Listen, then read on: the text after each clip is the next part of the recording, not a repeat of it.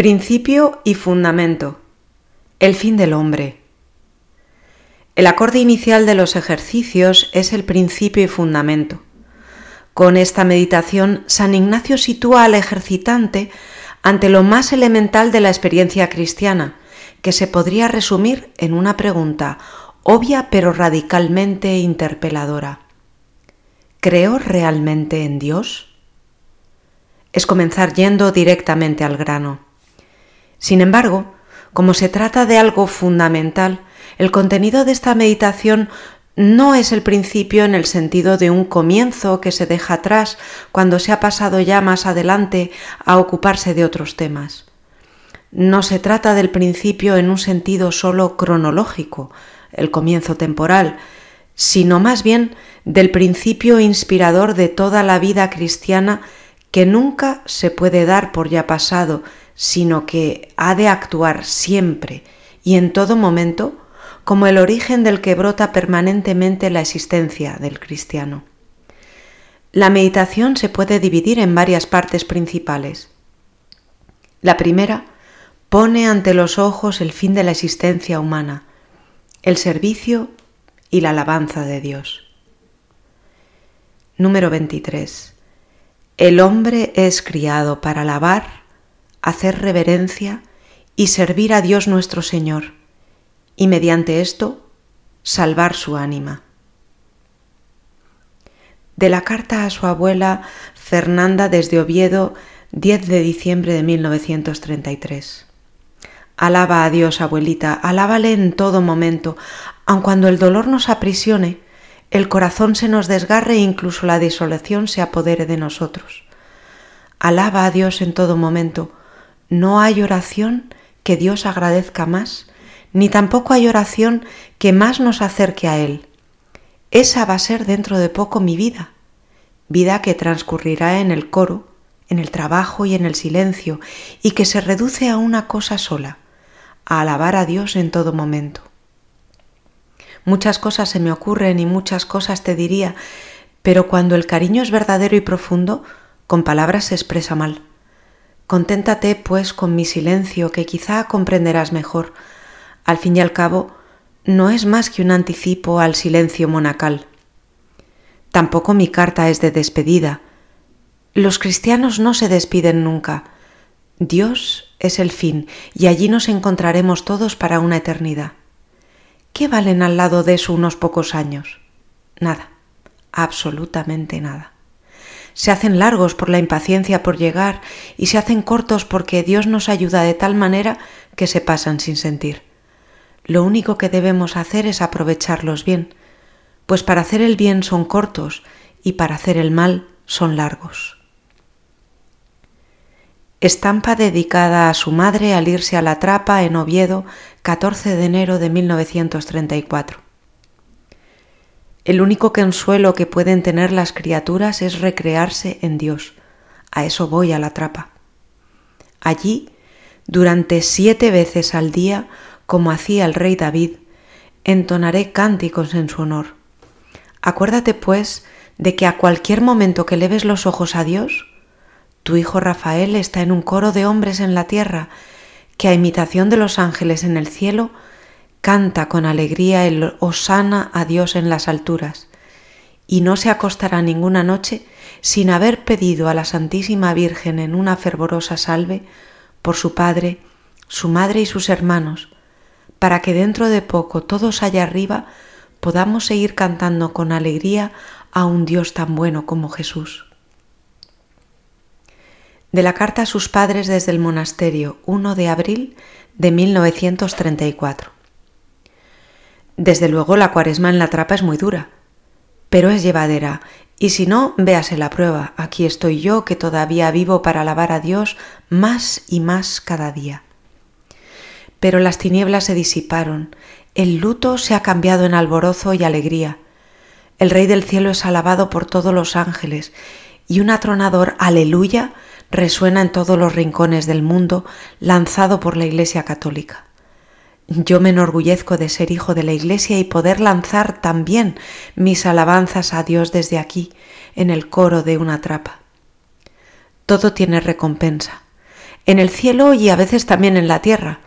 El reverendo Padre Abad nos ha premiado a la comunidad por lo bien que ha salido el canto en estos días, con un alivio en la comida de hoy de dos huevos fritos y una taza de café. Como veis, también en la trapa se hacen algunas veces extraordinarios. Los dos huevos fritos me han sabido a gloria. Lo que no debes hacer es preocuparte de si mis manos manejan el pincel o el azadón. A los ojos de Dios es lo mismo con tal que se manejen para mayor gloria suya. Y con todo se le puede alabar. En el campo, con el azadón. En casa, con la pluma. En la iglesia, con el incensario. La cuestión es no tenerlas paradas y así algún día poder presentarse delante de Dios y enseñándole las manos llenas de callos y sabañones decirle, Señor, las obras ejecutadas por mí son pobres y despreciables, mis manos han trabajado mal, pero yo, Señor, todo lo hacía en tu nombre. Y cada vez que el cuerpo se inclinaba en tierra para ganarme el pan, mi corazón se elevaba a ti para poder algún día ganar el cielo. Es un gran consuelo tener callos por amor a Dios. De la carta al maestro de novicios desde Oviedo, 11 de agosto de 1934. En cuanto a mi espíritu, ¿qué le voy a decir, Padre? Sino que cumplo la voluntad de Dios, no solamente con resignación, sino con alegría, pues mis deseos son los de Él.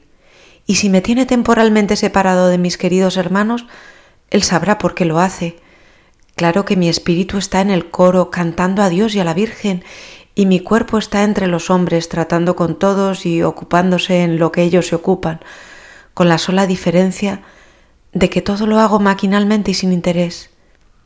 Pues yo pertenezco a Dios, mi fin es Dios, y Él es el único que puede llenarme por completo. Todo lo demás no lo necesito y me es completamente innecesario. Pero como tristemente en el mundo se ocupa uno de todo menos de él, mi antagonismo es muy evidente y claro, Dios me envía la cruz por ese lado, bendita sea, pues si como dice Job, recibimos alegremente de la mano de Dios los bienes, ¿por qué no recibir los males?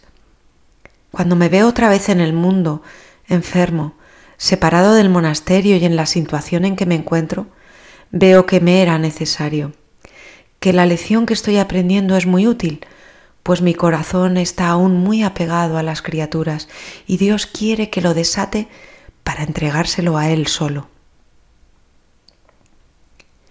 Del escrito llamado Apología del Trapense, comenzado en Oviedo el 19 de septiembre de 1934. Soy trapense y como trapense siento, veo y discurro. El trapense no es ninguna cosa rara, no es nada excepcional ni extraña. El trapense, en primer lugar, es un hombre como todos, es una criatura de Dios como lo son todas. Tiene sus miserias, sus flaquezas, un cuerpo con el que lucha y un alma que tiene que salvar. Eso es todo. Dios le exige una serie de cosas que son sencillas y agradables de cumplir aquí en la tierra. La principal de todas es que el trapense no quiera más que lo que Dios quiera, que Él sea su única ocupación, su único deseo, su único amor y ocupación, que esté lleno del Espíritu de Dios y que todos sus actos en la vida sean dirigidos exclusivamente hacia Él, hacia su mayor gloria y en su nombre. Como se ve, la ocupación del trapense es bien sencilla, no necesita grandes estudios ni preparaciones, no hace falta condiciones excepcionales como mucha gente cree, ni tampoco hace falta violentarse ni destrozarse para nada.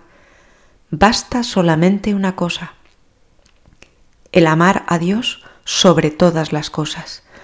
Y eso es tan agradable, es tan dulce, que puede decir que la ocupación del trapense en la tierra es la más agradable de todas las ocupaciones es la más divina, la más útil si se me permite emplear esta palabra.